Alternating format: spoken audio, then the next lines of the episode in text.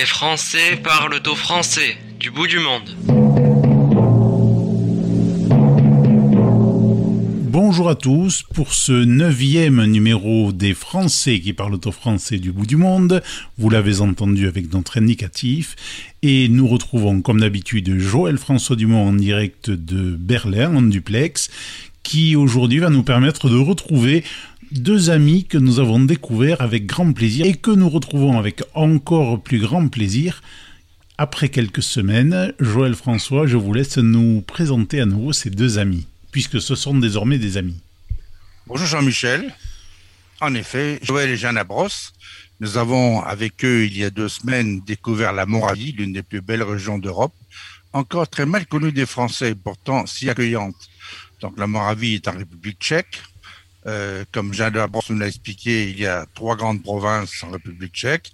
Il y a la Moravie, il y a euh, la Bohème et il y a la Silésie, à ne pas oublier.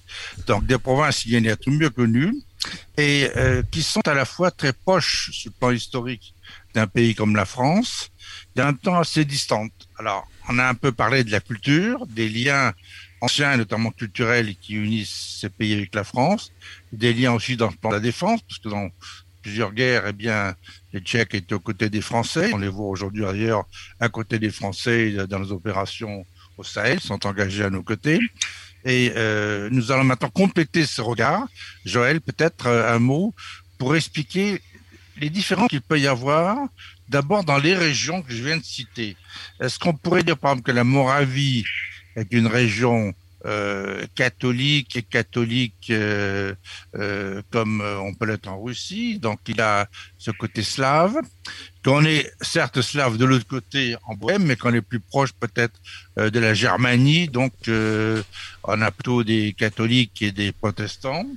Et au nord, je pense que là on a à la fois catholiques et protestants. Est-ce que je me trompe? Alors, ah oui. Ahoy, ça veut dire salut, hein, c'est c'est le salut euh, tchèque. Euh, ahoy, c'est ça veut dire en fait ad honorem Jésus-Christ, en honneur de Jésus-Christ. Et c'est les jeunes disent ahoy. Bon, ça, veut dire bonjour en fait. Bon, pour répondre à cette question, en fait, c'est ça va être euh, une, question, une réponse qui va s'étaler sur toute cette, cette émission, puisque euh, comme euh, me le disait encore tout à l'heure euh, Yana, il faut revoir un petit peu l'histoire de la Bohème-Moravie pour comprendre ce qui se passe et les différences régionales. Et ces différences sont marquées au plan humain, mais, mais aussi au plan de l'histoire. Et pour débuter, nous allons parler justement de l'État, le premier État slave, qui était la Grande Moravie, qui, qui occupe dans la partie physique, il y avait une partie de la Bohème, la Moravie, une partie de la Slovaquie, une partie de la Pannonie, l'actuelle Hongrie, et le sud de la Pologne. Mais si on parle de la Grande Moravie, nous sommes euh, pour euh, comprendre finalement l'histoire contemporaine un petit peu la mentalité aussi. Euh, il faut un petit peu ajouter des, quelques, quelques réflexions historiques. Alors, euh, on a choisi euh, quelques, quelques personnages et quelques événements qui sont quand même importants ou intéressant à mentionner. Alors, on va commencer au 9e siècle, c'est avec la Grande Moravie, euh, parce que la question c'était euh, la religion euh, dans les régions, etc. Et hum, il faut qu'on qu'on commence déjà au 9e siècle. Alors, la Grande Moravie. Qu'est-ce que c'est la Grande Moravie? C'était le premier État slave et hum, euh, bien sûr, au début, c'était euh, c'était païen. Euh, mais le prince Rastislav euh, était déjà euh, très euh, très intéressé par la christianisation du territoire. Et pour ça, il s'est mis d'accord avec l'empereur Byzante, Michel, Michael, si elle peut envoyer en Grand Moravie quelqu'un qui va l'aider avec la christianisation. Et voilà, il y a deux frères, Cyril et Méthode, euh, qui arrivent au IXe siècle en Grand Moravie de Solugne, c'est en euh, Thessalonique. Euh, et qu'est-ce qu'il apporte? Il apporte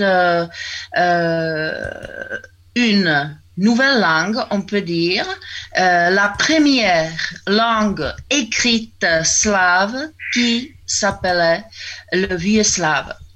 Euh, c'était la langue écrite et grâce à cette langue, euh, il devait, à travers d'un rite slave, euh, expliquer aux gens ou parler aux gens déjà en slave, pas en latin, pour qu'ils comprennent mieux la base de, la, région, de la, religion, pardon, de la foi chrétienne. Euh, après, la grande, après la chute euh, de la Grande Moravie, euh, il y avait encore une certaine petite période où il y avait les, disciples de ces deux frères qui continuaient à, à travailler déjà en Bohème, dans un monastère qui s'appelait Sazavski. Mais on commence déjà euh, parlait du euh, de l'État tchèque parce que en Bohème déjà maintenant on n'est plus en Moravie on est en Bohème il y a euh, il y a hum, il y a hum, la famille de euh, qui s'appelle Przemyslovci euh, qui est en train euh, qui qui crée qui a créé le le l'État tchèque. Et hum, on commence à parler du tchèque, le tchèque qui est finalement qui, qui devient la deuxième langue écrite slave. Alors, tout d'abord, si on s'imagine pour qu'on, euh, si je peux comparer par exemple avec la situation en France, nous avons le latin comme la base. Bien sûr, le latin c'est un peu différent parce que c'était déjà la langue écrite, mais du latin, nous, euh, au fur et à mesure, nous avons plusieurs langues slaves.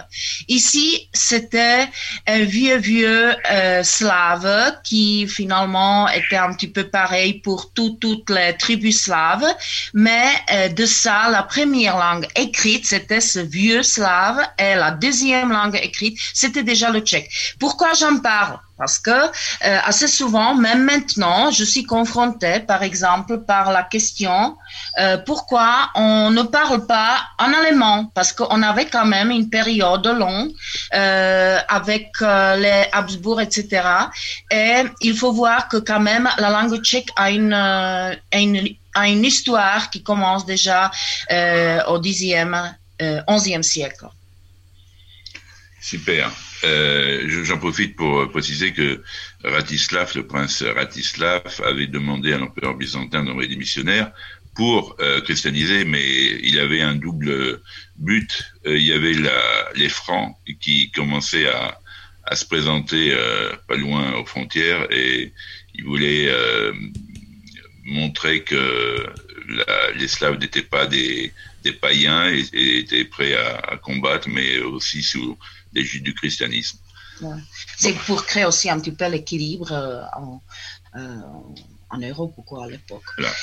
Je reviens un petit peu euh, au Moyen Âge maintenant, euh, parce que pour euh, le Moyen Âge, il faut mentionner que tout, tout ce qui est là, par exemple la littérature qui était qui était conservée, alors c'est au début c'était dans c'était le vieux slave, ce sont les plus anciennes œuvres, et puis c'était le latin et le tchèque.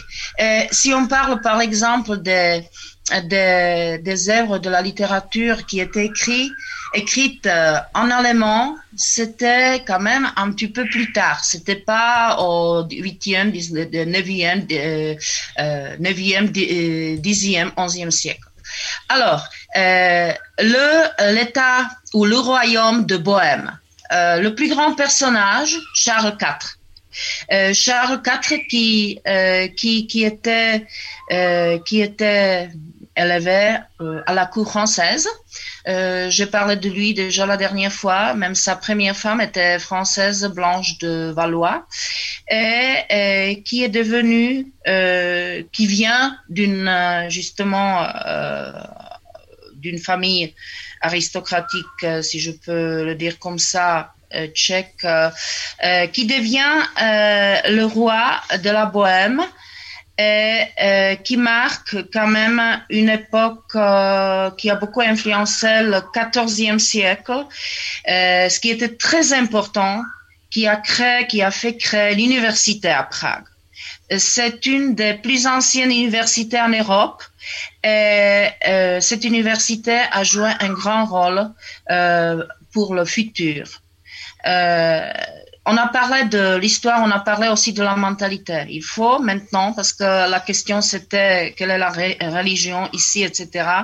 Il faut voir que euh, au, euh, à peu près au XVe siècle, il y avait sur le territoire tchèque une grande demande de réforme de la de l'Église, de la religion catholique. Je reviens encore un petit peu sur Charles IV. Charles IV, en fait, il avait pris ce, nom euh, car son parrain était le roi, euh, le roi de Navarre, euh, roi de France, Charles IV, fils de Philippe IV euh, le Bel, et qui était son parrain. Et donc c'est pour ça qu'il, parce que son vrai nom c'était Venceslas. Et Venceslas ou Václav, euh, communément euh, en, tchèque, c'est le patron de le patron de la République tchèque.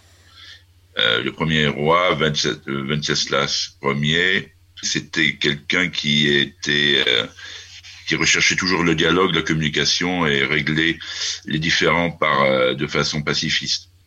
Effectivement, l'époque de la réforme, c'est c'est Luther en Allemagne, c'est Calvin en Suisse, c'est et mais c'est aussi euh, les Tchèques. Euh, certains historiens d'ailleurs disent que ce sont les Tchèques qui ont, des, qui ont débuté la réforme et à cause d'eux euh, a débuté la guerre de 30 ans. Euh, donc c'était euh, Jean Hus qui était un, un, un, religieux chrétien et qui a commencé à créer des différentes écoles euh, pour y rechercher la vérité.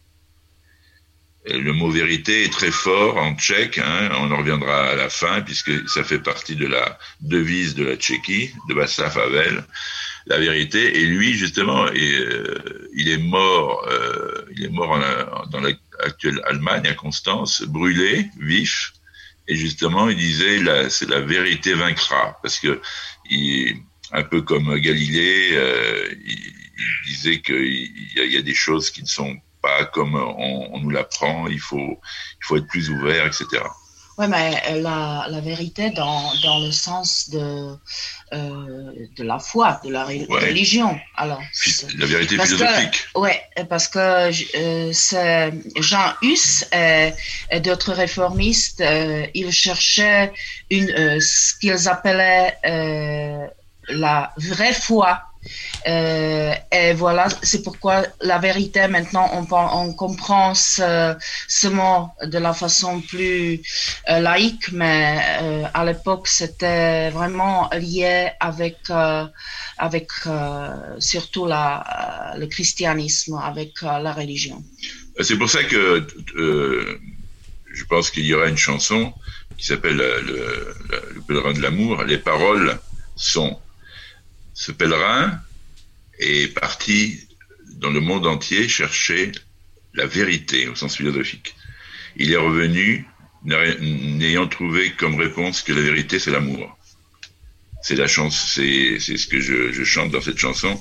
Alors pourquoi est-ce que j'en parle? Parce que comme on verra à la fin de, l'émission, la, SAF Havel a donné pour devise à la République tchèque la vérité et l'amour vaincront. Est-ce qu'on pourrait euh, peut-être euh, situer, parce qu'on voit que ce pays a joué un rôle important, ce pays aussi, sur le plan économique, cette région était très dynamique pendant longtemps.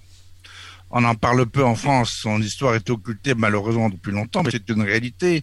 Vous avez eu des responsables économiques importants, vous avez été dans toute l'Europe, vous avez été des dynamiques, vous avez été des précurseurs dans bien des domaines, en République tchèque notamment. Vous parlez de la guerre de 30 ans, Joël Bon, Cette guerre de 30 ans est extrêmement importante parce qu'elle a un peu reclassé tous les pays et la paix a fini par suivre cette guerre de 30 ans. C'est elle qui a remodelé l'Europe complètement. Et la République tchèque s'est imposée à ce moment-là déjà, dans les faits. Est-ce que je me trompe? Tout à fait. On, entend souvent en France que le, boom économique euh, était surtout mené par justement les protestants, euh, beaucoup plus dynamique dans euh, moins moins barré par l'industrie, c'est vrai par les préjugés, par les préjugés catholiques et on peut dire que les Tchèques sont un exemple justement.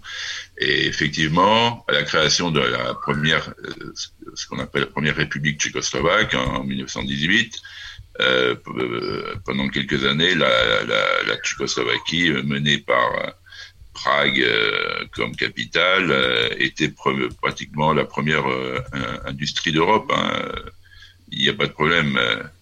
On va, je ne vais pas rentrer trop dans les détails, mais les, Tchèques ont montré et le montrent maintenant actuellement et je pense que c'est effectivement, euh, quand on parle de l'histoire, de toujours euh, cette volonté de de discuter, de trouver quelque chose de nouveau, de rechercher la vérité philosophique, c'est ben c'est ce qui fait avancer les choses euh, au plan industriel, au plan de la de, la recherche scientifique, euh, puisque la, la, recherche médicale scientifique tchèque est d'un très très haut niveau. Euh, c'est pour d'ailleurs de nombreux professeurs euh, qui se trouvent, euh, qui enseignent à Harvard, euh, enfin dans les grandes universités américaines, ils sont tchèques. Hein, ils font le voyage, pas tous bien sûr, mais un, grand nombre. ça vient aussi de la, bon, la, Tchéquie et, la Moravie, c'est l'équivalent de, de, disons, trois grands départements français, mais l'éducation, la, l'enseignement joue un rôle primordial dans, dans la vie des Tchèques. Hein. C'est. Euh, je... On l'éducation. Je crois qu'on peut ajouter que dans le domaine industriel, euh, les Tchèques ont toujours produit des ingénieurs de très haut niveau. D'ailleurs, j'étais surpris avec vous, je l'ai vu aussi bien en République tchèque qu'en Slovaquie d'ailleurs, le nombre de gens qui ont un titre avec docteur et derrière ingénieur. Docteur ingénieur. Non, en Allemagne, des diplômes en Tchèque, il y en a beaucoup. C'est une capacité euh, qu'a cette population de travailler de ses mains, de travailler de ses mains avec son cerveau, et d'être capable d'appliquer des technologies toujours plus sophistiquées à des choses simples. Les produits tchèques sont souvent remarquables, y compris sur le plan militaire. Je ne sais pas ce que vous en pensez. Ah bah, tout à fait. Ah euh, là, je vais, bien, je vais laisser la parole aussi un petit peu à, à Yana qui. Mais euh, par exemple, le début de la crise sanitaire, les, les petites sociétés tchèques ont, avaient déjà mis en place toute une structure euh, de production de, de masques, de nanomasques. Et, bon, j'ai pu lire après que des entreprises françaises avaient suivi, mais c'est parti là tout à fait depuis le début, il y a un, élan euh, économique, industriel, d'ailleurs qui se voit, qui se prouve par les résultats, qui est, très très fort en, Tchéquie et, en Moravie. Jeanne, tu voulais, dire quelque chose? Bon, euh, tout, euh, on a parlé de, l'histoire, on a parlé de, un peu de des, racines des premiers, des premiers États slaves, euh, moraves, tchèques, etc. Euh, ce, qui a euh, formé la mentalité tchèque, c'était le, je dirais, l'idée du, de régler des choses de la façon pacifiste, euh, parce que euh, déjà, on n'a on pas encore parlé de Comenius qui vivait au XVIIe siècle. C'était pas seulement un grand philosophe, mais aussi un grand pédagogue euh, qui a euh, qui a euh, mis en en jour le nouveau système de l'enseignement avec les écoles maternelles, les écoles primaires, secondaires, etc., qui a été invité en Suède pour moderniser tout ce qui était l'école, l'enseignement. Mais il faut pas. J'aimerais bien ajouter justement aussi cette idée du passé parce que Comenius était persuadé euh, que en Europe euh, on peut vivre de la façon paisible euh, sous la condition si on est bien instruit, on est bien éduqué. Pour ça, Comenius a euh, tellement euh, travaillé euh, dans ce domaine de l'enseignement parce que pour lui c'était quelque chose de, de, de, très très important. Et comme philosophe il a travaillé son idée la pansophie euh, en disant que hum, si hum, alors on, on, on, a, on atteint un niveau que on est bien, euh, bien éduqué, on est bien instruit, euh, que tout peut se passer par la façon paisible. Euh, après, on a parlé de, de, de des réformes et j'ai ajouté que ça peut-être ça euh, comme ça, avec ça, on peut expliquer un petit, un petit peu la situation euh, religieuse en République tchèque contemporaine, qu'il y a des catholiques, il y a bien sûr aussi d'autres religions, mais il y a aussi un grand pourcentage de, des athéistes, euh, des athées, pardon, des athées. Euh, il faut chercher dans l'histoire pourquoi? Euh, je suis persuadée que c'est pas seulement euh, causé par euh, le socialisme qui était ici, Bien sûr qu'il a, il a joué aussi un grand rôle, mais c'est pas causé seulement par ça. Et euh, puis, euh, si on parle maintenant, euh, on se retrouve déjà au 19e, au 20e siècle. Si on parle, on a parlé la dernière fois de Massarik, qui a euh, euh, un des personnages qui a qui a créé euh, la Tchécoslovaquie en 1918. Mais euh, on peut maintenant parler aussi de Václav Havel qui était très connu. Euh, mais euh, Masaryk et Václav Havel, euh, c'est sûr qu'ils étaient déjà influencés par euh, tous dont nous avons parlé. Ça signifie Jean Hus les réformes, etc., etc. Attends, permets-moi de te couper vite ouais. fait. en début de semaine, le lundi et mardi dernier étaient fériés en Tchéquie. Pourquoi? Parce que c'était le jour de euh, Cyril et méthode. C'est un jour férié en, Tchéquie. Et Jean Hus. Chaque année, euh, euh, c'est un jour férié. Je, et je reviens encore très vite sur Jan Amos Komensky. Ce qu'il y a, c'est que nous avons l'avantage et l'honneur euh, d'habiter dans le triangle où a vécu et né Jan Amos Komensky, c'est très ici l'atmosphère euh, est, très coménienne. Euh, Jan Amos Komensky euh, a vraiment mis en, place le système de quatre ans d'enseignement, la maternelle, le, primaire, le secondaire et l'école supérieure, c'est-à-dire jusqu'à de 6 ans à, à 24 ans. Ensuite, euh, il a, par, contrairement à, à, ses contemporains, il a, il a prêché pour un, enseignement justement avec la pratique et sans, et sans obliger les, les personnes, c'est-à-dire euh, dessiner, euh, étudier le, le, graphisme et tout de suite euh, euh mettre en, en, en, pratique le dessin, etc. Et sans obliger les, les élèves qui doivent participer. Ça, c'était tout à fait moderne. Et puis, il faut pas oublier que le XVIIe siècle, c'est aussi l'époque de ce qu'on appelait les occultistes.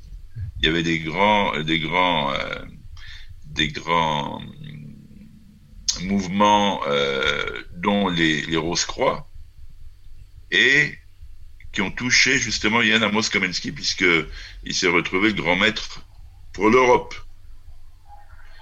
c'est tout ça ce sont des choses importantes. Ça montre aussi un, esprit d'ouverture. Et puis Jan Komensky a été exilé dès le début à cause de ses idées. Il n'a pas pu vivre en euh, en Moravie, en Tchéquie. Il a été, euh, il a vécu en Pologne, il a vécu en euh, en, en, Suède puisque le, le, euh, la la royauté suédoise, pardon, l'avait invité pour réformer l'enseignement. il a été invité à la cour d'Angleterre. Euh, il, il, de temps en temps, il donnait entre guillemets quelques conseils à Richelieu euh, par lettre, mais euh, et, donc, il est mort euh, Uh, il a vécu en, en Amsterdam, il, il, est mort en Ardennes. En Ardennes. Il est, il, il, il est enterré en Ardennes. Il ne pouvait plus rentrer euh, sur le territoire morave parce qu'il a refusé de devenir, euh, devenir catholique. Euh, pour ça, il était obligé de, de, de. Euh, ces vagues d'émigration et d'exil ont beaucoup marqué aussi l'histoire tchèque pour faire le synthèse de tout, de tout de quoi on a parlé. c'est on a parlé du pacifisme, de, euh, de l'enseignement, nous avons parlé de, des réformes, mais euh, on peut aussi euh, ajouter que euh, le Tchèque, euh, comme il se trouve euh, au milieu de l'Europe, était marqué aussi par beaucoup de guerres et par les armées, et beaucoup de changements et je pense aussi de régime, on peut en parler encore, mais c'est pour ça ils sont, ils essaient toujours de se débrouiller eux-mêmes. Joël François, vous l'avez dit, ou on en a parlé que peut-être ça fait un trait de caractère, de mentalité tchèque, c'est euh, de, de, de, bricoler un peu, un peu de, euh, de chercher, de trouver comment on peut faire, etc. Et la dernière chose que je veux dire hein, vis-à-vis de l'histoire, parce que nous avons parlé de la vérité de l'amour, euh, c'est pas euh, c'est pas quelque chose. Euh, je veux pas que ça soit être compris de la façon naïve. C'est euh, c'est vraiment c'est vraiment il faut réfléchir euh, tout ça en sachant quelque chose sur l'histoire. Mais je vais ajouter aussi que par exemple Masaryk, de qui nous avons parlé, il avait un grand sens critique. Et pour finir, je pense que cette mentalité aussi euh, touchée par euh, cet, euh, cet euh, esprit critique. On dit pour finir avec un sourire un petit peu cette petite excursion historique que les Tchèques sont toujours en train dans, dans leurs auberges avec une bonne bière tchèque toujours en train de critiquer. Ah, alors là, il y a trois choses. La ouais. première, si on veut passer des vacances de qualité en voyant bouger, il y a des musées extraordinaires, pas seulement à Prague.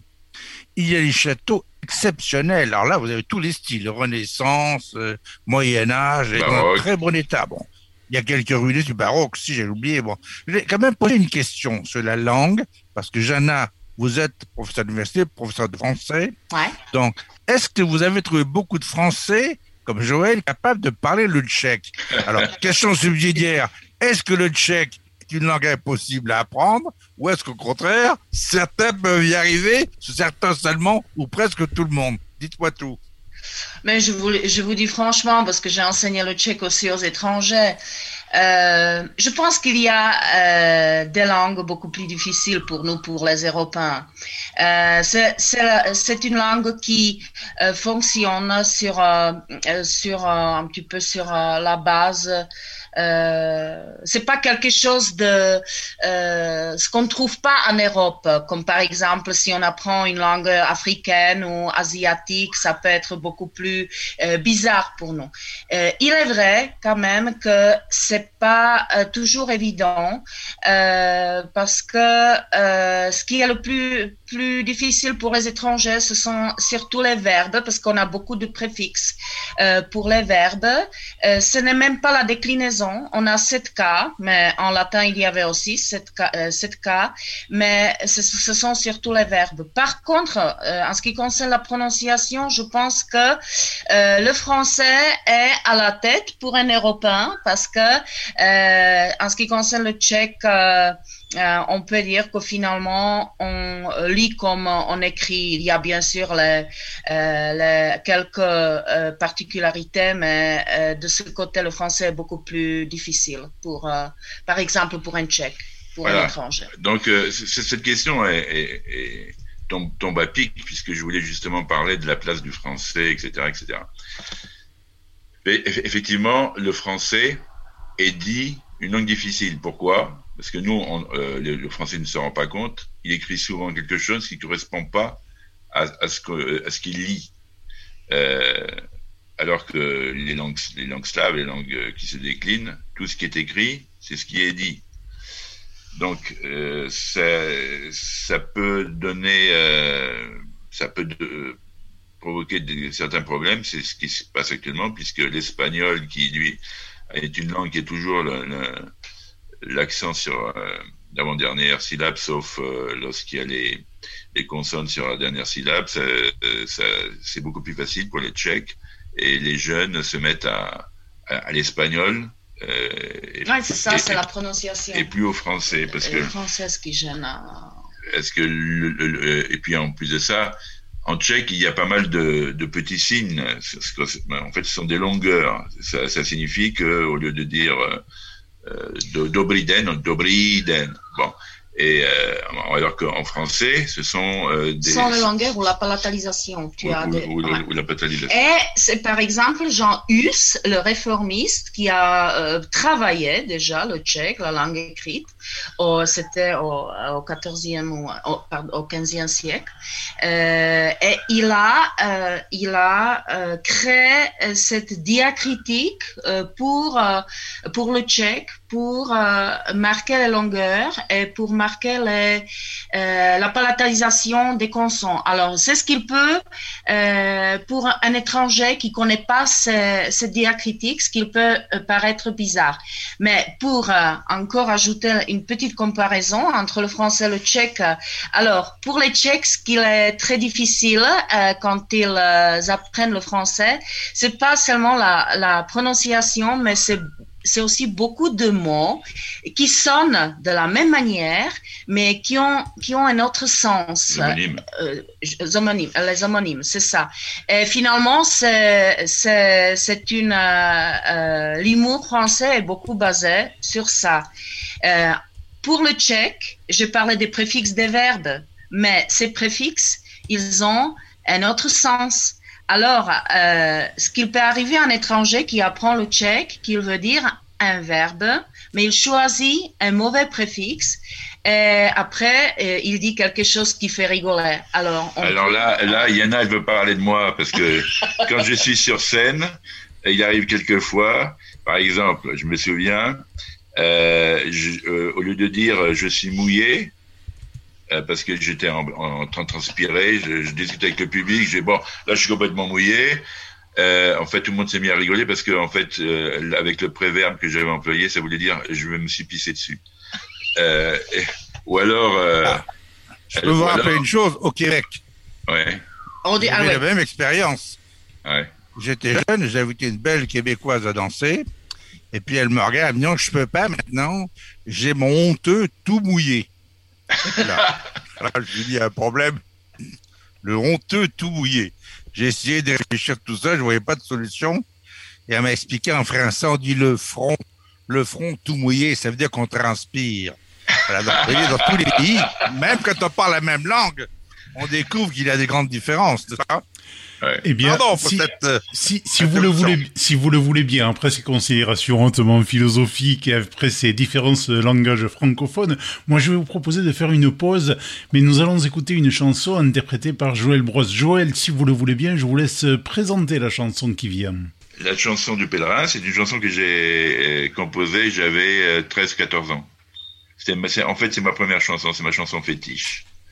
Euh, parce que j'étais toujours euh, euh, épris de philosophie. Euh, et un jour, il, il m'est venu, euh, tiens, le, le pèlerin, le pèlerin de, je l'ai appelé ensuite le pèlerin de l'amour. C'est dans le sens que la vérité, c'est l'amour, c'est ce que je, je dis hein, dans la chanson. Et justement, c'est quelqu'un, j'imaginais le philosophe qui voyage autour de la Terre, qui se renseigne, qui, qui au, fil de ses expériences, qui arrive à, à, définir la vérité. Et il revient et il dit la vérité n'existe pas, c'est l'amour.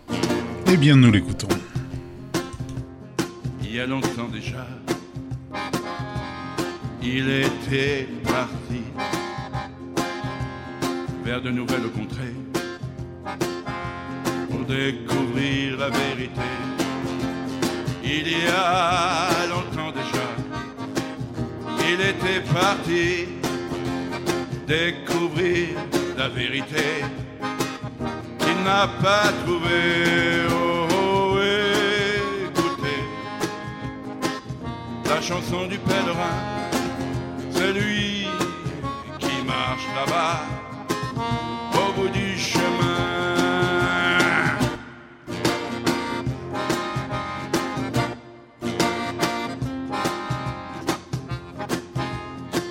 Après avoir passé toutes ces années à marcher, à méditer, il n'a rien trouvé. Après avoir passé toutes ces années à marcher, à méditer, il n'a rien trouvé. La chanson du pèlerin, celui qui marche là-bas au bout du chemin.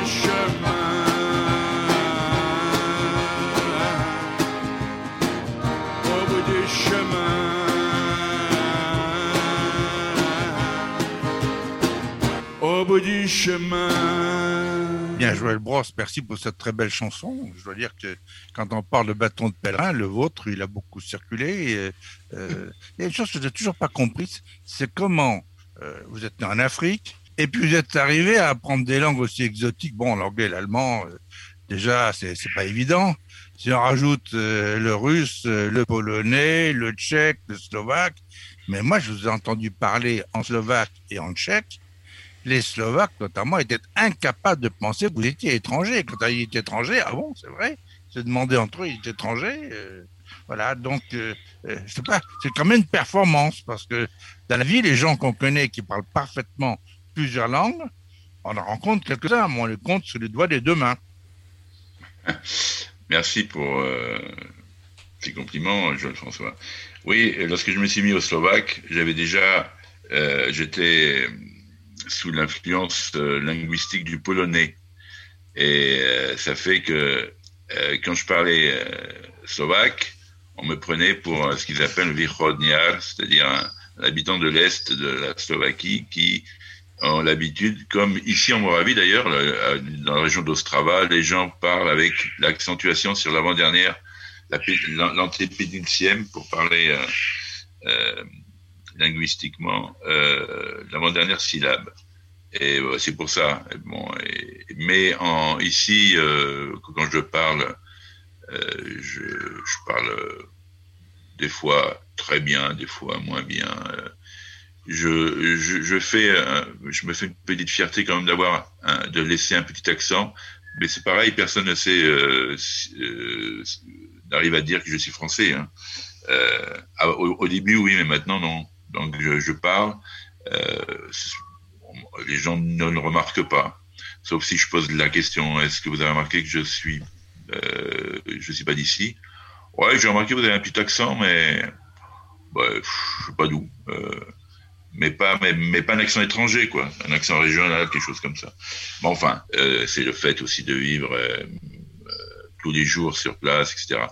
Mais de là, je passe justement à l'enseignement tchèque, parce que vous parliez des ingénieurs, etc. C'est le système d'enseignement tchèque qui est complètement différent du système d'enseignement français. Par exemple, il y en a enseigne au lycée.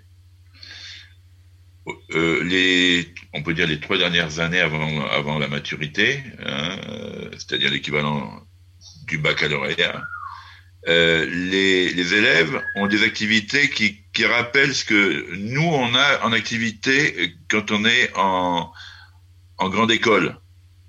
C'est-à-dire la, la, l'année qui va passer le bac, par exemple euh, l'année prochaine, euh, à des activités qu'elle doit préparer elle-même pour montrer qu'ils sont mûrs, donc et, travailler en collectif. Pendant ce temps-là, ils ont un bal. Le bal est préparé justement par l'année la, la, précédente, de l'équivalent de la première en fait. Et, euh, ça, et ça, c'est quelque chose que qu'on a en Slovaquie aussi. Ça m'a impressionné depuis le début et ça ne ça ne change pas. Il y a eu la, la crise sanitaire, ils n'ont pas pu faire le bal à cause de, de, des grandes réunions, etc. Mais ils ont monté une, une action là, c'était la semaine dernière ou il y a deux semaines, Ouais, euh, une action pour que ils, ils, se retrouvent tous ensemble avec leur professeur principal et la relation professeur euh, élève. Alors déjà, en Tchéquie, on, ne dit plus élèves pour les ceux qui sont au lycée, on dit étudiants déjà pour commencer. Alors qu'en France, on dit étudiants pour les écoles supérieures. Et euh, donc il y a, il y a toute un, une, une maturité euh, dans, dans les relations, même si de temps en temps je, je critique un peu parce que j'ai mon côté un peu franchouillard, mais ils ils sont quand même un exemple dans la façon d'enseigner. Les enfants les étudiants ne vont pas en, seconde, première, terminale euh, de façon euh, forcée. Au contraire, ils sont contents d'apprendre. Ils sont tous contents d'apprendre en plus d'aller à l'école de la musique. Bon, à Westkebrod, ça se trouve à, à 500 mètres. Mais je veux dire, ils ont des activités euh, permanentes et ils le font de plein gré. Plus, dès qu'ils approchent de la maturité, on leur demande de préparer le, euh, le, le, bal de ceux qui, qui vont passer le bac. Ils apprennent euh, euh, quand ils sont en première, ils vont, ils, ils, doivent aussi, les parents payent des cours de danse. Pour, ils doivent savoir danser toutes les danses. C'est-à-dire ce que l'on apprend, par exemple, à l'école de l'air, etc. Euh, dans les grandes écoles, apprendre à, à, à, danser toutes les danses, etc. Eux, ils l'ont à partir de la de la première, en plus des activités scolaires. Ça reste extra, extrascolaire, ouais, mais il y a un collectif qui se crée. Et ensuite, ils se revoient tous les 10 ans, tous les 20 ans. Ma belle-mère a été à Prague euh, euh, avec sa classe. Maintenant, la pauvre, ils, ils, elles sont plus que deux ou trois.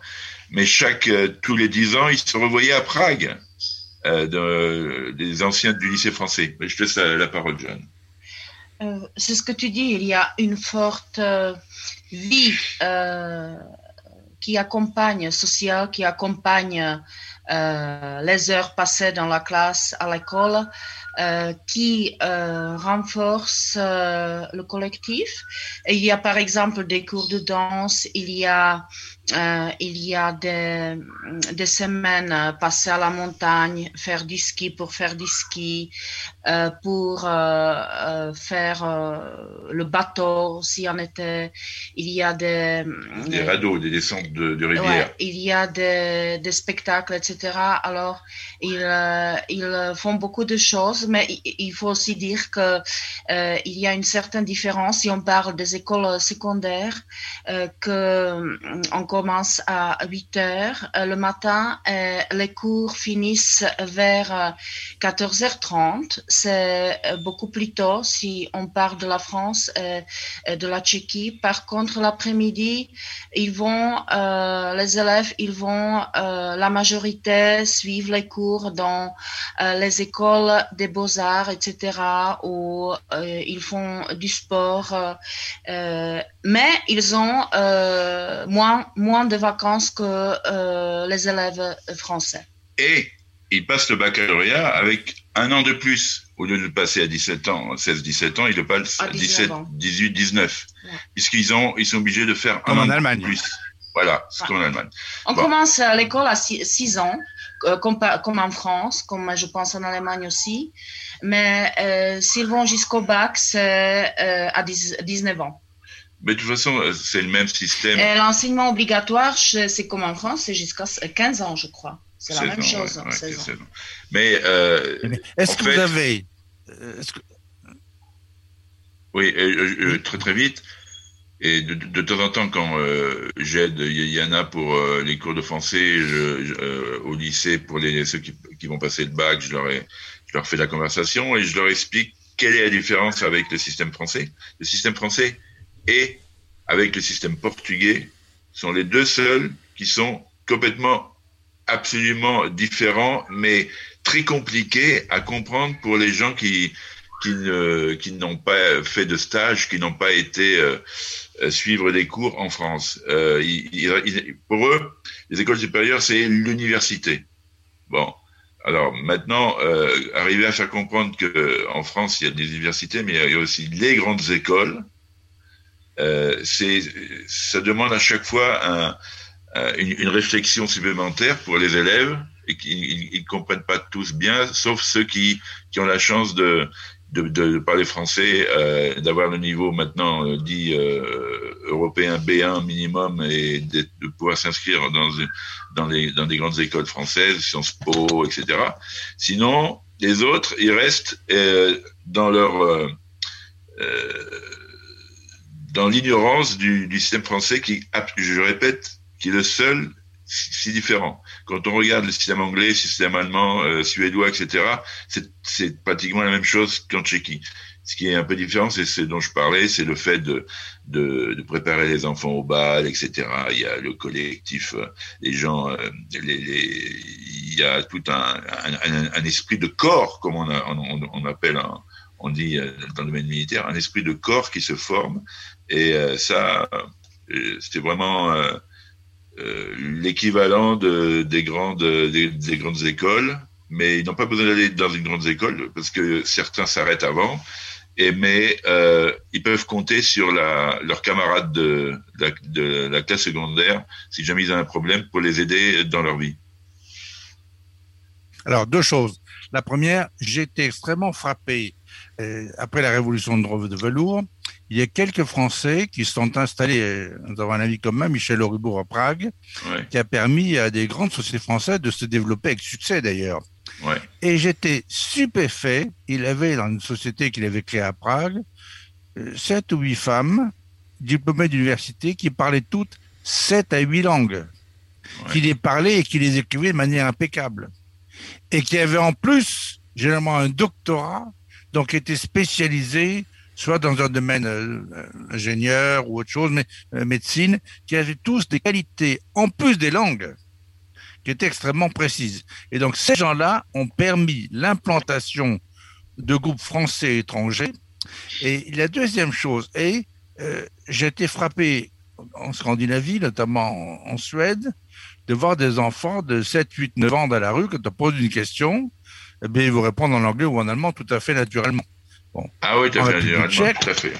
Le nombre de jeunes qui parlent des langues étrangères, je ne m'aventurerais pas si j'étais tchèque en France pour essayer de trouver un Français qui parle le tchèque. Il fallait vraiment trouver un miracle pour qu'on tombe sur un Français qui parle le tchèque. Mais déjà l'anglais, les connaissances de l'anglais en France, euh, c'est pas, c'est pas extraordinaire. On peut faire un pire autre chose aussi. Est-ce que la République tchèque, comme l'Allemagne, contrairement à la France, malheureusement, le Portugal, ben, c'est pas brillant non plus, mais est-ce que vous avez des écoles professionnelles où l'on forme les jeunes? Oui, là tu peux répondre, Jeanne, mais il y, en a une à, Whiskey Broad. Il y a ceux qui font l'école secondaire, non, euh, le, lycée, et puis il y a les, écoles professionnelles, économie, euh, euh, les, écoles professionnelles pour la, tout ce qui est le domaine hôtelier. Ça commence à, à, ce niveau-là, et puis ça continue après en, école supérieure école supérieure d'hôtellerie, école supérieure d'économie, etc. Par exemple, le milliardaire euh, qui, qui s'est craché en hélicoptère, le milliardaire tchèque, euh, avait eu, une formation dès le secondaire dans le domaine économique. Et après, il a continué en économie, etc. Euh, ça marche très bien. Ça, marche très bien. que dire de plus C'est peut-être bah, peut-être ceci qui explique que la République tchèque tous les ans, euh, fait un bond en avant de plusieurs années. En l'espace de 15 ans, le développement économique qui s'est, déroulé en République tchèque est quelque chose d'étonnant.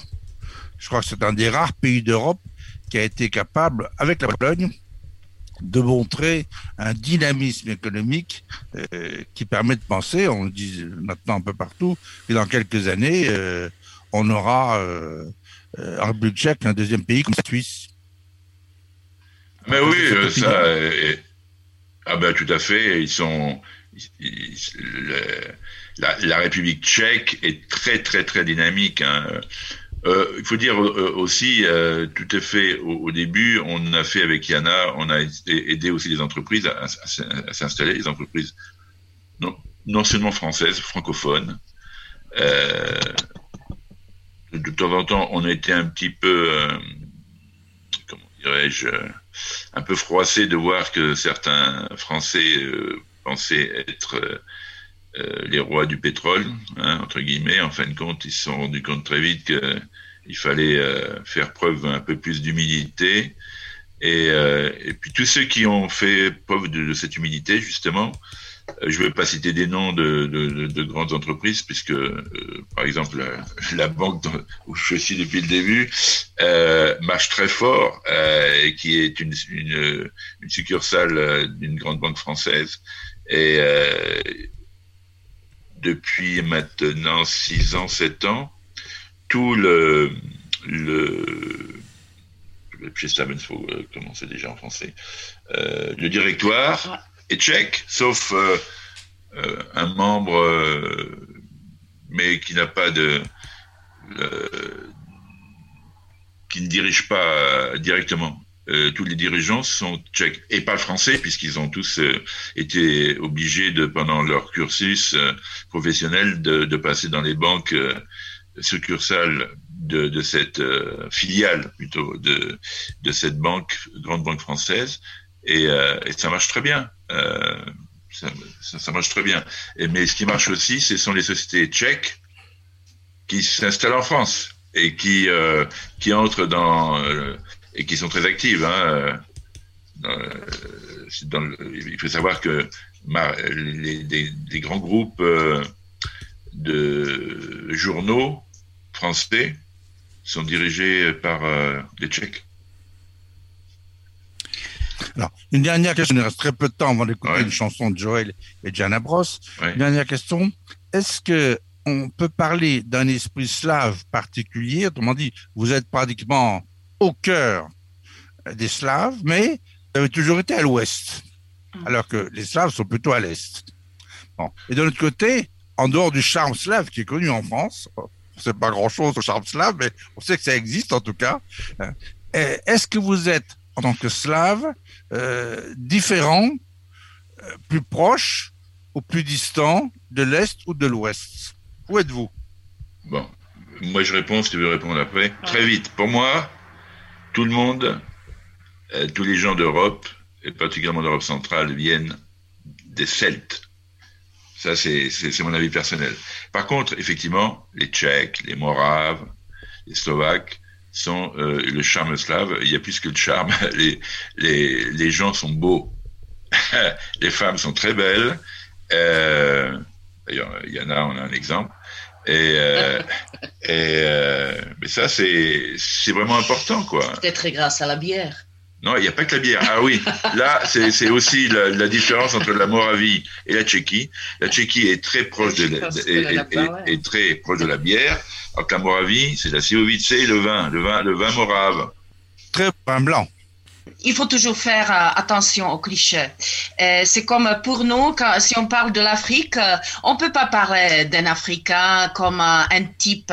Il faut vraiment voyager, il faut parler, il faut s'écouter pour pour comprendre parce qu'il y a beaucoup de différences. Il y a des nations slaves, on est différents, on a des choses communes, mais on vit sur un. Si on parle de l'Europe, sur le même continent, nous nous avons, vous savez, je vous dis une chose, peut-être à la fin. J'ai passé un certain temps euh, en Asie, en Indonésie, et j'ai regardé la carte géographique. Finalement, l'Europe est très très petit vis-à-vis du monde dans le sens euh, géographique. Et là, je me suis rendu compte que de temps en temps, on discute des problèmes, des choses, et que ça devient absolument pas important.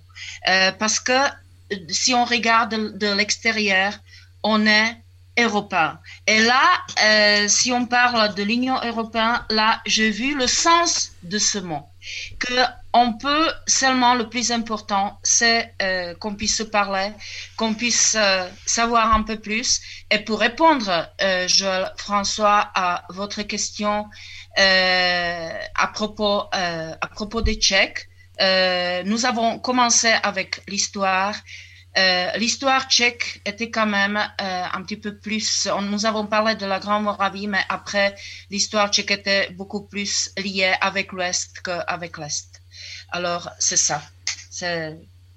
Et voilà ma le premier, le premier européen, euh, le, le, premier roi européen, qui était le septième roi de Bohême, Georges de Podiebrady, a été le premier à parler d'une confédération européenne. C'était au XVe siècle. Voilà. Eh bien, merci Joël, merci Jana. Jean-Michel, je crois que nous fait un tour. Euh, nous enrichissons nos connaissances euh, de l'Europe centrale orientale, si longtemps délaissée. Et euh, il y a une élite dans ces pays, on le savait, on l'a su entre les deux guerres en France, on le savait bien mais est en train de le redécouvrir et je pense que bientôt, dans 10-15 ans en Europe, on va se réveiller en se rendant compte qu'il y a quelques pays qui ont un système éducatif, euh, une architecture industrielle, pour dire que ça marche très bien. Et le développement de ces pays laisse penser vraiment que demain, ce seront des partenaires majeurs en Europe. Eh bien, je le pense aussi, et nous aurions tort de laisser passer une occasion de travailler avec des partenaires de haut niveau, parce que nous avons compris que non seulement les citoyens et citoyennes ont beaucoup de culture, mais en plus savent mettre en pratique toutes les connaissances qu'ils ont la possibilité d'acquérir pendant leur jeunesse, leur adolescence et leur jeune âge d'adulte tout simplement. Alors, nous arrivons au terme de cette émission, évidemment en termes trop proches. Je pense que nous aurons un troisième grand plaisir à retrouver Joël et Yana Bros très prochainement parce qu'ils ne nous ont encore pas rassasiés de toutes ces belles histoires, de toute cette belle histoire de la culture slave. Je vais en parler sur un terme très générique, mais nous allons terminer avec une nouvelle chanson de Joël Bros. Alors, je l'ai choisi, mais vous allez nous l'expliquer. C'est L'amour est dur. Ce qui n'était pas le cas dans ah cette émission. L'amour est dur. l'amour est dur. L'amour est dur, l'amour est pur, l'amour est sûr. Euh, ah oui, c'est une chanson. Euh... Mais il gagne. Elle gagne. ah oui, c'est. Euh, c'est une chanson, je pense, qui, euh, qui s'adresse à tout le monde, puisque je, je m'adresse à, à deux, euh, au couple, je m'adresse ensuite aux, aux gens qui m'écoutent. Euh, et qui, euh, de temps en temps, euh, l'amour, euh, l'amour est dur car euh, il- de temps De temps en temps, il se s'en- la gueule. il- non, il s'en va à la guerre. Il s'en va à la guerre. Les, les gens se, se font, s'engueulent, ils savent pas pourquoi et, et voilà. Et en plus- c'est une belle chanson. Et, et en plus, nous avons vos beaux sourires très radiophoniques. Alors ça aussi, ça fait grand plaisir. Merci à tous les deux. Merci à vous, Joël, en duplex de Berlin. Rendez-vous très bientôt à Joël et Yana. Et puis à vous la semaine prochaine, mon cher Joël François. Absolument, Jean-Michel. Nacional.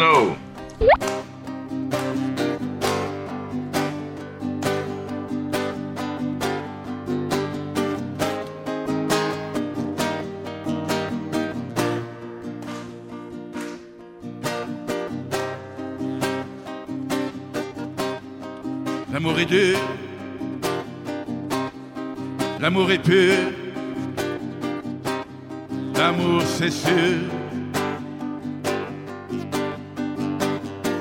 C'est pourquoi tous ceux qui s'aiment et sont heureux se sentent quelquefois malheureux. Après avoir aimé, ensemble dormi et rêvé,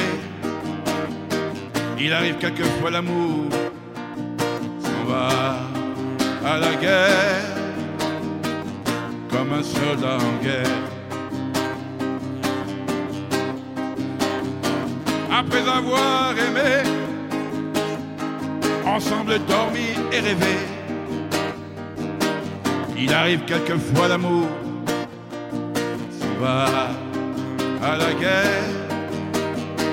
à tout jeter par la fenêtre.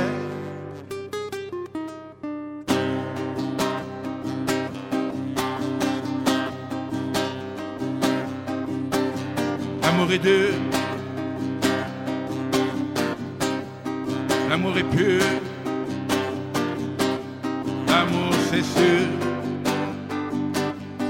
l'amour est pur. C'est pourquoi nous de quelquefois, bien que nous nous aimions, de gros chagrins parfois nous ressentons. C'est dans la divine loi de nous cacher nos sales vérités. Et même si je t'aime, toi l'amour s'en va à la guerre contre les banalités. Et même si je t'aime, toi, je t'avoue mon humilité. Et même si je t'aime, toi, l'amour s'en va à la guerre contre les futilités.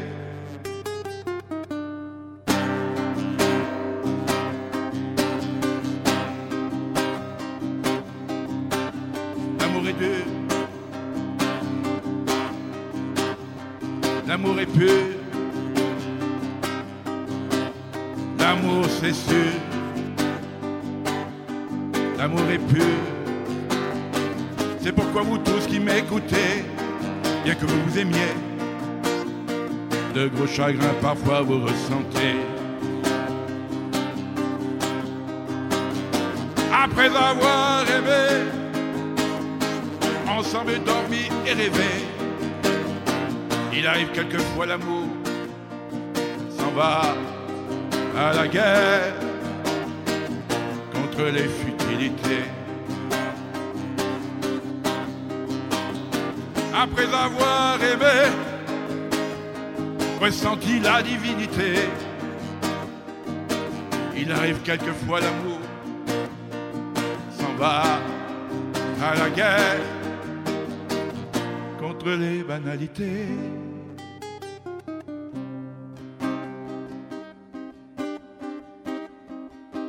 Čista je láska. Čista je láska. Pewna je láska.